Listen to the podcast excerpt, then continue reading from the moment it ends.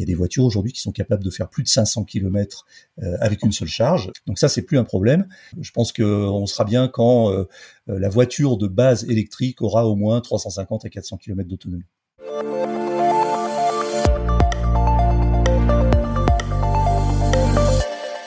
Bonjour Eric Dupin.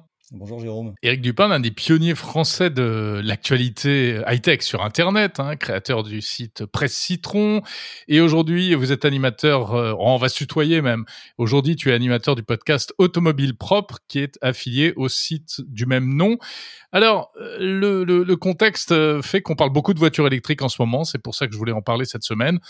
L'interdiction des véhicules thermiques à partir de 2035, euh, la hausse du prix de l'essence, le les vacances qui approchent aussi, ce qui fait qu'on assiste à un, boom en fait des, ventes de véhicules électriques.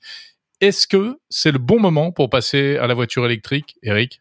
Euh, je dirais que c'est le bon moment depuis déjà quelques temps, mais c'est vrai qu'aujourd'hui euh, les planètes sont en train de, de s'aligner. Alors euh, effectivement, il y a d'abord la question du choix. Il y a de plus en plus de choix dans, dans le, voitures électriques. Et puis, euh, c'est beaucoup lié aussi aux infrastructures. Et les infrastructures se développent de façon euh, exponentielle en ce moment. Euh, il se passe pas une semaine sans qu'un opérateur de recharge ne fasse une annonce indiquant qu'il va développer un réseau. Alors, ça n'arrête pas en ce moment. Hein. Et puis, on a eu par exemple aujourd'hui une dépêche qui vient de tomber de d'Enedis qui indique que la France vient de passer le cap symbolique du million de points de charge euh, sur le territoire. Alors les points de charge, ce ne sont pas les, les bornes ni les stations. Hein. Le million de points de charge, ça signifie qu'il y a, euh, on va dire pour faire simple, un million de prises électriques publiques ou privées sur lesquelles on peut brancher une voiture électrique pour la recharger. Ça veut dire par exemple que sur une, borne généralement euh, électrique telle que celle qu'on voit sur les, sur les places de village, les bornes de 22 kW, on a généralement entre 2 et 4 points de charge.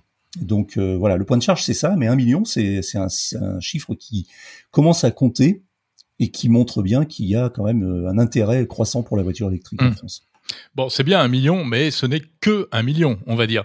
Et c'est vrai que finalement, euh, la question euh, du rechargement et aussi la question de l'autonomie, sans oublier la question du prix, ça reste quand même un peu les, les trois facteurs euh, bloquants pour passer à la voiture électrique. Oui, alors oui, complètement. Alors c'est un peu la quadrature du cercle, hein. c'est-à-dire que euh, on, on, sait, il y a, y a des, toujours des débats sur le sujet, c'est-à-dire on sait jamais trop par quel bout, par quel bout le prendre. Est-ce qu'on parle d'abord d'autonomie? Est-ce qu'on parle d'abord de puissance de charge, de vitesse de charge? Euh, Effectivement, il y a aussi euh, la question du prix qui est fondamentale et qui est aujourd'hui, il faut le dire, un frein au passage à l'électrique parce que je pense qu'aujourd'hui, certains sondages montrent que près d'un Français sur, sur deux serait prêt à passer à la voiture électrique, mais euh, il y a quand même le frein euh, de, du tarif puisqu'il n'y a pas encore réellement de voitures électriques bon marché, c'est-à-dire entre, on va dire, 15 000 et 25 000 euros, qui euh, auraient à peu près les mêmes qualités qu'une voiture thermique en termes d'indépendance, de, d'autonomie et de rayon d'action. Mmh. Donc les constructeurs travaillent là-dessus. Après, sur sur la alors de plus en plus de, voitures maintenant ont des systèmes de recharge rapide avec des, infrastructures, sans, trop rentrer dans le détail technique, mais 800 volts qui permettent d'avoir des, recharges rapides et qui permettent dans les meilleures conditions de recharger, de récupérer pratiquement 300 km en 15 minutes. Donc la question de la vitesse de charge est importante, mais euh, elle doit être euh, prise euh, dans le bon sens. C'est-à-dire que lorsqu'on fait un voyage, lorsqu'on se déplace pour un voyage un petit peu au long, au long cours, euh, s'arrêter un quart d'heure ou 20 minutes pour recharger, euh, c'est pas vraiment euh, un sujet puisque on a évidemment tendance à comparer ça avec un plein d'essence qu'on va faire en deux minutes, mais s'arrêter pour récupérer 300 km euh, en 20 minutes, c'est pas grave en fait parce qu'on on prend le temps, on voyage un petit peu différemment si c'est dans le cadre d'un voyage d'agrément notamment, même pour rejoindre une destination de vacances. Puis 20 minutes, bah, c'est à peine le temps de sortir de sa voiture, d'aller prendre un café, de passer aux toilettes et ça y est, on revient, la voiture est déjà chargée. Ça va presque trop vite parce que on, s'habitue finalement à un autre mode de vie qui est un autre style de vie en, voiture électrique. Donc ça, c'est un, non-sujet à mon avis. Et puis après, bah, il y a la question effectivement de l'autonomie. Alors euh, aujourd'hui, euh, l'autonomie progresse, mais elle progresse pas encore autant qu'on le voudrait. Il y a des voitures aujourd'hui qui sont capables de faire plus de 500 km euh, avec une seule charge, en conditions WLTP, c'est-à-dire en fait dans les conditions de circulation sur les routes nationales européennes, c'est-à-dire entre 80 et 90 km/h. Donc ça, c'est plus un problème. Il reste la question de l'autoroute en hiver avec le vent de face, où là, évidemment, évidemment, on peut tomber à 250 km d'autonomie avec une voiture, je dirais moyenne. Et là, ça pose encore un petit problème. Je pense qu'on sera bien quand euh, euh, la voiture de base électrique aura au moins 350 à 400 km d'autonomie. En plus, c'est un domaine euh, qui évolue extrêmement vite. On est quand même sur des technologies, que ce soit les technologies de batterie, de recharge, des déficiences des moteurs, etc., qui, qui évoluent à toute vitesse. quelles sont les, perspectives dans ce domaine? C'est quoi les, prochaines évolutions en matière de technologie de véhicules électriques? Alors, euh, bah, il y, a, deux choses. Il y a d'une part effectivement les voitures elles-mêmes. Alors, euh, bah, les évolutions, en fait, elles vont euh, venir des batteries, mais j'en parlerai peut-être un tout petit peu après. Les voitures elles-mêmes, aujourd'hui, en fait, l'ennemi de la voiture électrique, l'ennemi de la voiture d'une façon générale, et l'ennemi de tout objet en mouvement, c'est le poids. Et, et le poids aujourd'hui, il est caractérisé notamment par le par les batteries, qui constituent un, surpoids important dans une voiture. Donc, il faut travailler là-dessus. Et du coup, les constructeurs vont récupérer un petit peu le handicap du poids par l'aérodynamique. Donc on, s'attend à voir de plus en plus de voitures profilées et, pas seulement ce qu'on a tendance un peu à voir un peu trop aujourd'hui, c'est-à-dire des SUV. Euh, alors pourquoi les constructeurs font, font essentiellement des SUV en électrique? Il y a plusieurs raisons. Alors la première raison, c'est que probablement il y a une demande du marché, mais il y a aussi des raisons techniques, c'est-à-dire qu'il est plus facile de loger des batteries importantes, encombrantes et lourdes dans un SUV euh, en termes de ratio euh, que dans une petite voiture compacte. Donc, euh, si on veut de l'autonomie, on met plus de batterie. Si on met plus de batterie, on fait des voitures plus grosses. Donc, l'évolution, je pense qu'elle va venir de ce point de vue-là, c'est-à-dire des voitures plus profilées.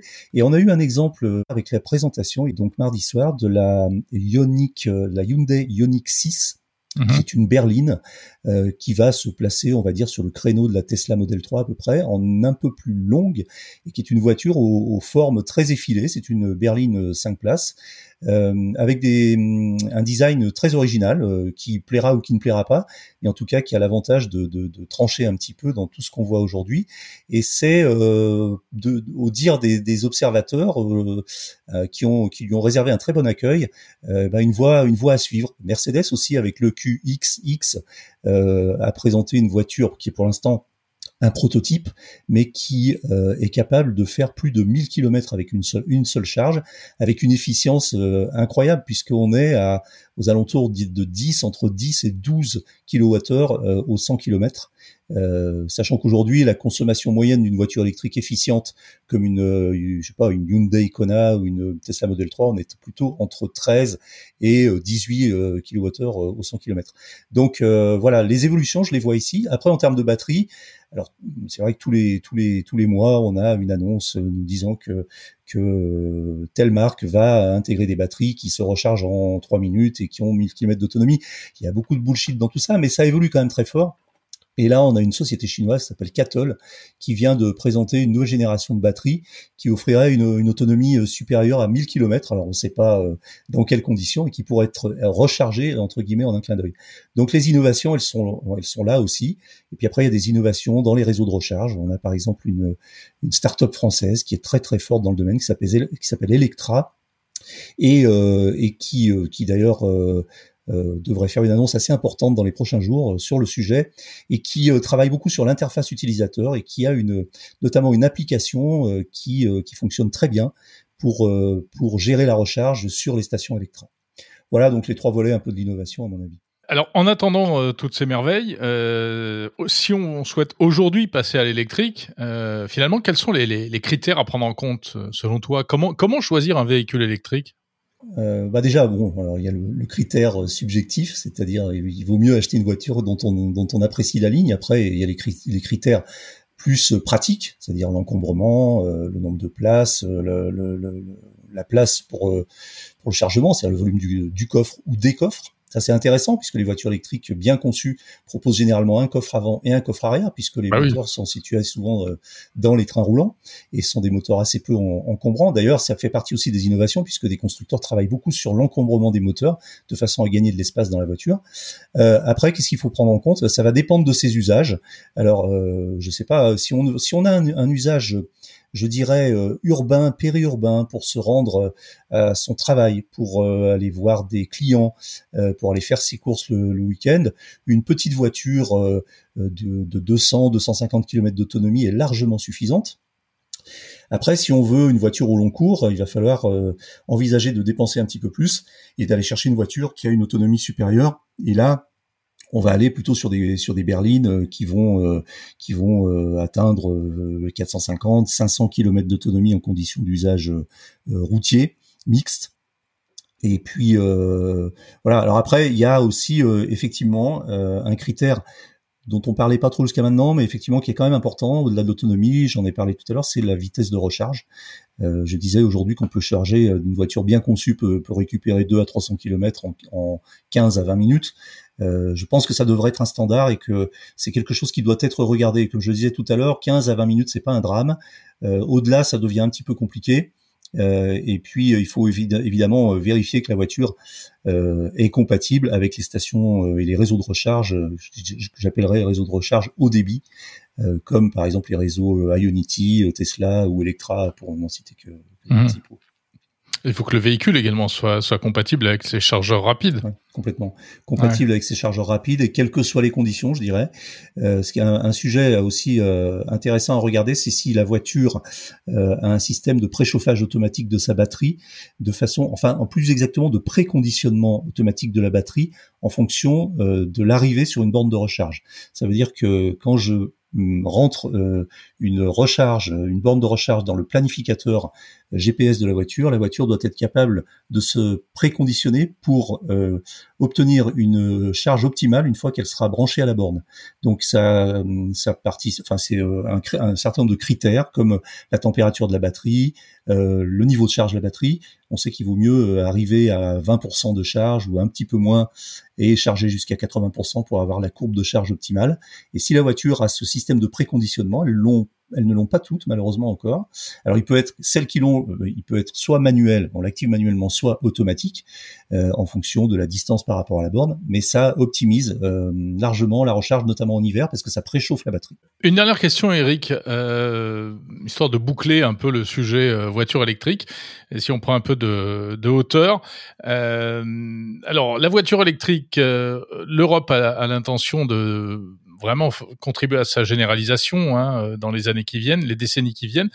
Mais à chaque fois, il y a une interrogation qui revient. Est-ce que finalement la voiture électrique euh, est-elle réellement moins polluante que la voiture thermique? Parce que le but du jeu, c'est quand même de limiter les émissions de CO2. Bien sûr. Euh, oui, alors la réponse est oui, euh, clairement et résolument, largement moins polluante que la voiture euh, thermique, il n'y a aucun débat là-dessus.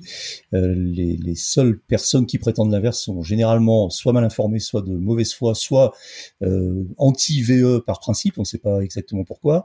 Il y a, y, a, pas mal d'idéologie là-dedans, hein, mais hmm. en fait, bon, la voiture électrique, si, si vous voulez, en gros, il y, a, y a, plusieurs études qui sont sorties au cours des deux dernières années, des études assez sérieuses qui montrent en moyenne, alors selon les études, que euh, une voiture électrique sur l'ensemble de son cycle de vie, hein, c'est-à-dire de la fabrication à, la casse, on va dire. Oui, parce que c'est ça qui est important. C'est pas c'est pas seulement ce qui sort du pot d'échappement. Voilà, c'est pas simplement l'usage. Une voiture électrique euh, émet, euh, alors selon les études, c'est entre 68 et 75% de CO2 en moins. C'est énorme. C'est énorme. Et, et, même, alors ça c'est une moyenne. Et, et, si on prend les pays qui ont euh, une fourniture d'électricité fortement carbonée, comme par exemple, alors dans une des études, c'est la Pologne qui est prise en exemple puisque son mmh. électricité vient essentiellement du charbon. On est encore à 30% de pollution en moins au CO2 par une voiture électrique par rapport à une voiture thermique, même dans les pays euh, à l'énergie la plus fortement carbonée. Donc là-dessus, il n'y a aucune question. Alors ça ne veut pas dire que la voiture électrique est totalement vertueuse. Il y a aussi des questions effectivement sur la sur l'extraction euh, euh, des, euh, des matériaux pour pour fabriquer les batteries, qui peuvent aussi poser question en termes environnementaux et en termes humains, sociétaux. il faut il faut pas se le cacher, mais le bilan, comme comme disait l'autre, est, est globalement positif. Merci beaucoup, Eric Dupin, euh, animateur du, podcast euh, Automobile Propre, qu'on peut retrouver évidemment sur toutes les bonnes plateformes de podcast.